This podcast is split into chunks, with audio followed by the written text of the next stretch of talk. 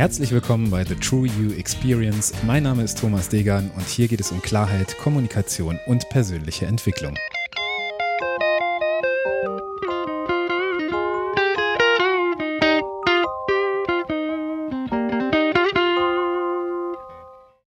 Herzlich willkommen zur Episode 96 Customer Experience Part 2.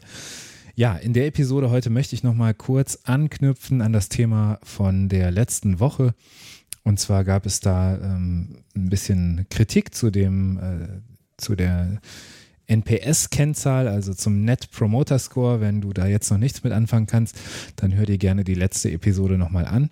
Ja, es ist eindimensional und es ist total vereinfacht, eine Frage zu stellen, beziehungsweise über eine Frage zu versuchen, Kundenzufriedenheit ähm, sozusagen abzufragen, da ein Bild zu gewinnen. Und das ist mit Sicherheit keine tiefenpsychologische, valide Befragungsmöglichkeit, die dir die allertiefsten Aufschlüsse sozusagen über das Innerste deines Kunden, deiner Kundin gibt. Gleichzeitig finde ich es äh, sehr, sehr sinnvoll, überhaupt anzufangen, Kundenzufriedenheit zu messen. Und dazu möchte ich mit dieser Episode und der letzten Episode einfach einladen, weil es doch sehr, sehr wichtig ist in meinen Augen zu verstehen, ob du das, was du tust, so tust, deine, dass deine KundInnen dich dafür schätzen und weiterempfehlen würden. Und dann gab es noch eine Frage und zwar ähm, gab es die Frage, wie sieht es denn aus? Was ist denn ein guter Wert für einen NPS, für einen Net Promoter Score? Und ähm, ich habe in der letzten Episode so ein kleines Rechenbeispiel aufgemacht und man kann so über den Daumen als Faustregel sagen, dass der ähm, NPS-Wert immer positiv sein sollte. Also dass du immer mehr Menschen haben solltest, die dich empfehlen, als Menschen, die dich eben nicht empfehlen, beziehungsweise die eine, ja, eine negative Erfahrung gemacht haben und deswegen eben nur von 0 bis 6 bewertet haben.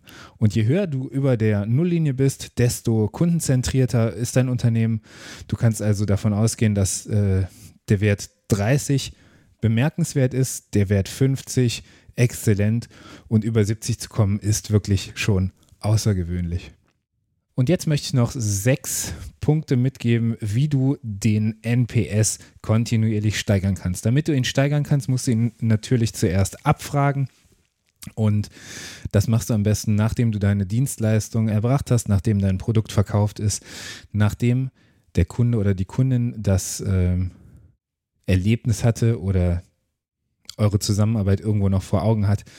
Via E-Mail, das ist eine relativ einfache Sache. Eine Frage, wie wahrscheinlich ist es, dass du unsere Dienstleistung, diese Dienstleistung, dieses Produkt einem Freund, einer Freundin, einem Geschäftspartner, einer Geschäftspartnerin weiterempfehlen würdest.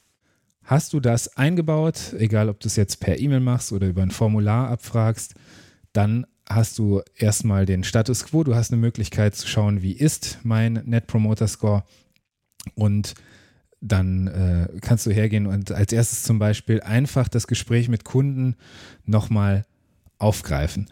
Du kannst also, wenn du weißt, wer dich äh, bewertet hat. Äh, das kannst du natürlich in einem Formular super easy machen. Einfach nochmal fragen, warum ist das so? Warum bewertest du genau da? Und hol dir da wirklich ein konkretes Feedback deiner KundInnen ein und ähm, ja, schau, dass du verstehst, was zu dieser Bewertung geführt hat. Der zweite Punkt ist, dass du das Thema NPS in deiner Firma wirklich ähm, ja, bekannt machst, dass jede Führungskraft, jeder Mitarbeiter versteht, warum es wichtig ist, so viele Promoter wie möglich zu gewinnen und trag diese Vision einfach ins Unternehmen. Dabei ist ganz wichtig, dass du transparent bist, dass du zeigst, wie es gemessen wird, dass die Leute vielleicht den Prozess selber einmal durchgehen und dass diese Kennzahl ähm, auch in Meetings einfach gesehen wird, ähm, dass ein aktueller Stand darüber bekannt ist, wie sieht es mit unserem Net Promoter Score aus, wie hat er sich entwickelt, in welche Richtung geht er. Und beim Thema Meeting, da möchte ich einfach dann auch nochmal als dritten Punkt dazu einladen, regulär und wiederkehrend ähm, Meetings zu haben, in denen über den NPS gesprochen wird. Also, da muss jetzt kein extra Meeting für vereinbart werden, aber was hast du für eine Möglichkeit, das mitzunehmen? Beispielsweise in einem Weekly irgendwie einfach schauen, wo hat sich diese Woche unser NPS hinentwickelt? Gibt es Ausschläge nach oben, nach unten?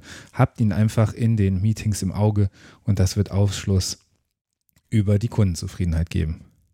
Und das Feedback, was du aus dem äh, Net Promoter Score bekommst, das kannst du als vierten Punkt sozusagen als Agenda benutzen, um deine Mannschaft zu trainieren, um deine Leute irgendwo ähm, zu schulen, um eventuelle Bedarfe sichtbar zu machen und daran eben die Personalentwicklung deines ähm, Unternehmens beteiligen und schauen, wo müssen wir nachliefern, wo können wir etwas tun, um eben diese Punkte, die uns durch die Befragung offensichtlich geworden sind, abzustellen, zu verbessern, zu verändern.